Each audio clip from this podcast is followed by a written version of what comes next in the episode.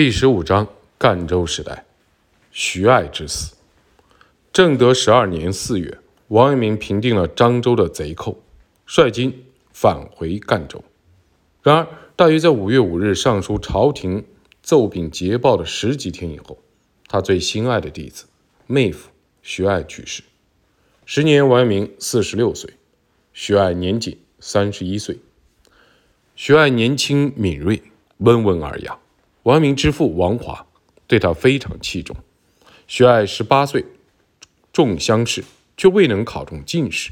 对此，王阳明寄去书信。《王文成公全书》卷二十六未借道：“吾子年方英妙，此意未足生汉，唯宜修德积学，以求大成。寻常一地，故非仆之所望也。”此书。收录于《王文成公全书》续编一文录续篇。王阳明的高祖钱德洪为该书撰写波文时，写道：“世人皆以为曰人聪明未逮于其书。”但王华未将女儿许配给徐爱的弟弟，反而许配给了徐爱，是因为王华深知世人皆以聪明反被聪明误，徐爱不负众望。最终成为王阳明门下的大儒，故此钱德洪叹道：“哎，聪明不足事，而学问之功不可无也哉。”在下文这封寄给徐爱的书信里，王阳明除了讲述其父力排众议将女儿许配给徐爱的理由之外，还向徐爱说明了求古圣贤而施法之的重要性。并就为学之道对徐爱予以恳切的叮咛。家君舍众论而择子，所以择子者，实有在众论之外，子亦免之。勿谓隐微可期而有放心，勿谓聪明可视而有待志。养心莫善于义理，为学莫要与精专。勿为习俗所宜，勿为物诱所引。求古圣贤而施法之，切莫以思言为迂阔也。昔在张师敏先生时，令书在学，聪明盖一时；然而竟无所成者，荡心害之也。去高明而就巫下，念虑之间，故岂不易哉？思成往事之间，虽无子，至美而纯，万无世事。然亦不可以不慎也。意欲五子来此读书，恐未能随礼待下，皆未敢言辞，嗣后便在矣。所不必其切切为五子言者，幸加熟念，其亲爱之情，自有不能移也。从这封言辞恳切的书信里，不难看出王阳明对徐爱的故爱。而徐爱也全心全意地奉王阳明为师，因此徐爱总能以身作则，亲身体验王阳明的血统。王阳明向门人讲授自己的学说，但能够深刻地理解其学说者寥寥无几。徐爱为该学说疏通辨析，尽力为阳明学说解明主旨，编撰《王阳明教育史著《传习录》。有人说，徐爱就是王阳明的颜回。孔子在失去颜回时曾放声痛哭，而王阳明在失去徐爱时也放声痛哭过。正德十三年春，四十七岁的王阳明在给门人陆成的书信中写道：“子曰人莫后，吾道一孤，指望远近者亦不浅。”同年，王阳明写了记。徐曰人文，在此文中，王阳明流露出对徐爱的痛惜之情。通读全文，便可察知王阳明在徐爱身上所托付的希望是何等之大，而两人之间的师徒之情又是何等之深。下面是该祭文的全文：呜呼痛哉！曰人，吾复何言？而言在吾耳，而貌在吾目，而志在吾心，吾终可奈何哉？继而在乡中，还常于余矣，寿不能长久，与节其故。云常游衡山，孟一劳瞿昙抚曰：“人备。”谓曰：“子与颜子同德。”俄而曰：“亦与颜子同寿。”决而疑之。语曰：“孟耳，子疑之过也。”曰人曰：“此亦可奈何？但令得告急，早归陵下。”既从事于先生之教，朝有所闻，夕死可矣。呜呼！吾以为是故梦耳，孰谓乃今而竟如所梦也？象之所云，其果梦耶？今之所传，其果真耶？今之所传，亦果梦耶？象之所梦，亦果妄耶？呜呼！痛哉！曰人常于语，道之不明，几百年矣。今信有所见，而又足无所成，不亦犹可痛乎？愿先生早归阳明之路，与二三子讲明此道，以成身书后。语曰：“吾志也，自转关难干。”即欲过家，坚卧不出。曰人曰：“未可。”纷纷之意方迟，先生切易行。爱与二三子孤为周记，先生了事而归。呜呼！孰谓曰人，而乃先止于世乎？吾今纵归阳明之路，孰与与共此志矣？二三子。又且离群而所居，吾言之而孰听之？吾唱之而如孰和之？吾知之而孰问之？吾疑之而孰思之？呜呼！吾无娱乐余生矣。吾以无所尽，曰人之敬未量也。天而丧于也，则丧于矣。而又丧吾曰人何哉？天乎酷切烈也，呜呼痛哉！朋友之中，能复有知语之身、信语之都，如曰人者乎？夫道之不明也，有语不知不信，使吾道而非耶，则异矣。吾道而是耶？吾能无惮于人之？不与之与信乎？自得曰人朴，盖哽咽而不能食者两日。人皆劝语时，呜呼！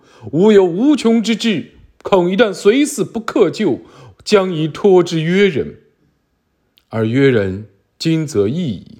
曰人之志，吾知之，幸未及死，又人使其无成乎？于是。复强使，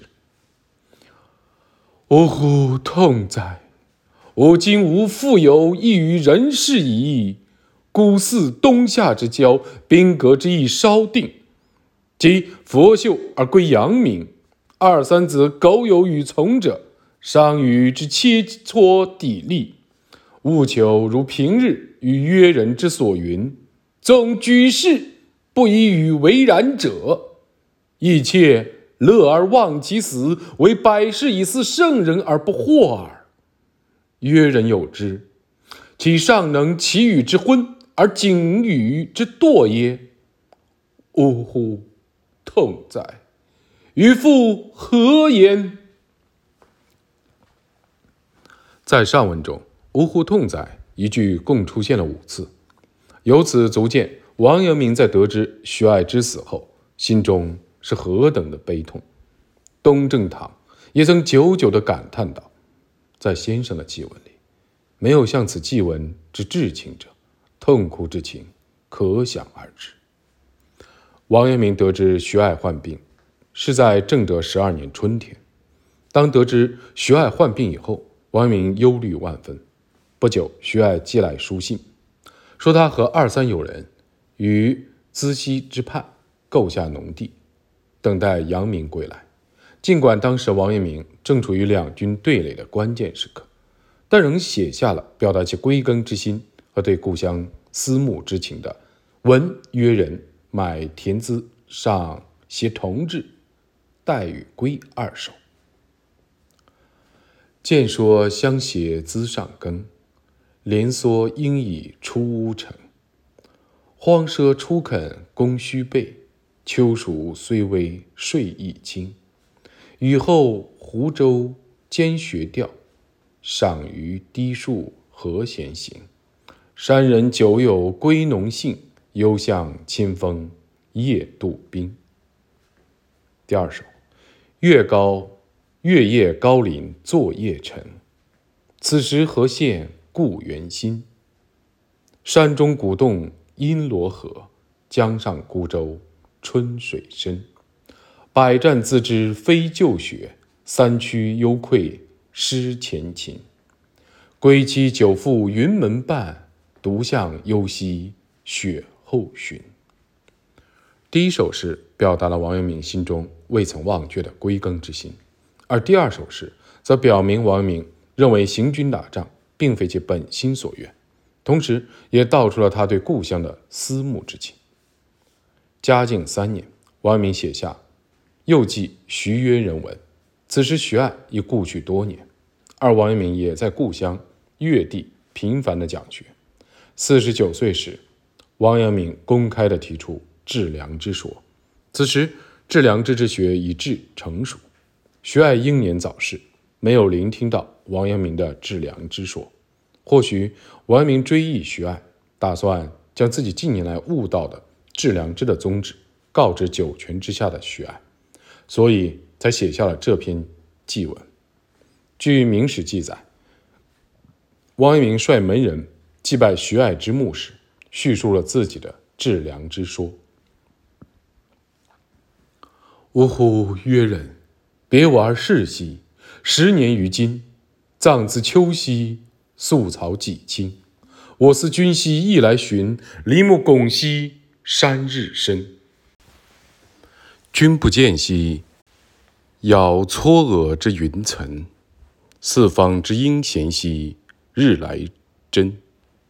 君独胡为兮，与鹤飞而远引。亦立则兮，兮因。殿书序兮，松之阴；良知之说，兮闻不闻。道无见于隐显兮。其幽冥而异心，我歌白云兮，谁同此音？东正堂有云：“此文全篇押韵，颇似屈原之《离骚》。”而明末诗人钟伯敬也评价此祭文，音调酸楚也。尤其是文中的“良知之说，昔闻不闻”一句，可见王阳明的内心。据说王阳明将自己的致良知说。告知门人时，门人大多不赞同，故而王阳明时常不由得喟叹道：“若约人尚在，必能深知吾心。”尽管徐爱英年早逝，没有聆听到王阳明晚年的致良之说，但后世之人皆奉徐爱为王门第一高徒，这是为什么呢？事实上，只要翻开徐爱生前所编的《传奇录》的序文。其原因便会一目了然。之所以这么说，是因为处在朱子学至上的时代，对王阳明的教育，徐爱有着比其他门人更加深刻的体认。后来，在将王阳明的书信语录编纂成集时，王阳明的门徒仍旧沿用徐爱的《传习录》的冠名。或许也是因为众人皆认为王门中徐爱乃最高门人。对于这一点，我们只需翻阅一下徐爱的《传习录》序和《传习录》播，便可透彻的理解。其序文写道：“门人有思路阳明先生之言者，先生闻之，谓之曰：‘圣贤教人如医用药，皆依因病立方，着其虚实温凉、阴阳内外而时时加减之，药在去病，初无定说。若居之一方，显不杀人矣。今谋于楚军，不过各就偏僻，增切砥砺，但能改化，即无言以为坠旁。若随守为成训，他日误己误人，某之罪过，可复追赎乎？爱即备录先生之教，同门之友，以是相归者。爱因谓之曰：“孺子之言，即有居之一方，复是先生之意矣。”孔子谓子贡，常曰：“子欲无言。”他日则曰：“吾与回言终日，又何言不一耶？”盖子贡专求圣人于言语之间，故孔子以无言警之，使之实体诛心，以求自得。言子。与孔子之言，莫识心通，无不在矣。故与之言终日，若觉江河而知海也。故孔子与子贡之无言不为少，与颜子之终日言不为多，各当其可而已。今被录先生之语，故非先生之所欲。十五季常在先生之门，亦何事于此？为或有时而去侧，同门之友，又皆离群所居。当世之时，宜行既远而归切无闻，如爱之努力，非得先生之言时时对月景发之，即不摧堕废者几息矣。吾寄于先生之言，苟图入耳出口，不体诸身，则爱之入此。使先生之罪人矣。使能知言义之表，而成诸见履之时，则思路也。故先生终日言之之心也，可少乎哉？陆程因复时辞于首篇，以告同志。门人徐爱序。